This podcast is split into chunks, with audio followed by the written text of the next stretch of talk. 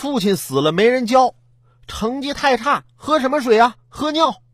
读初中时被班主任吼的这些话，让已经初中毕业八年的四川绵阳人卢某至今难以释怀，时常想起还无法入睡。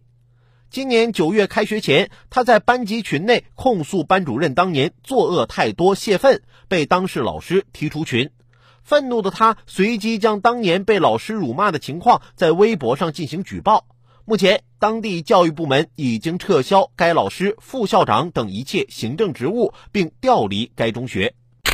八年过去了，恩怨难了，究其原因，就在于施教者昔日的羞辱。受辱过后，创伤难消，时隔多年后拉清单，这让人想起了栾川男子毕业二十年后打老师事件。虽然没有以暴制当年之暴的极端情节。没有被教育暴力拽入暴力螺旋，可两败俱伤的局面同样让人遗憾。令人稍感欣慰的是，这事儿的走向跟公众预期的相吻合。学生微博举报后，当地教育部门和涉事学校并没有捂盖子护犊子，而是迅速成立了调查组，还专门请医生飞到深圳对卢某进行心理疏导，也将已任副校长的刘某撤职调离。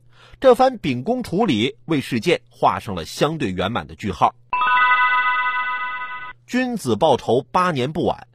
兄弟，敢问你是不是天蝎座的？最近还有这么个段子挺火，说一对恋人天蝎座和双鱼座吵架了，互删了联系方式，一直也不说话。冷战过了两个月，双鱼座以为这段感情已经结束了，就找了新的男朋友。三年后准备结婚的前一天晚上。收到了天蝎座一条短信，知道错了不？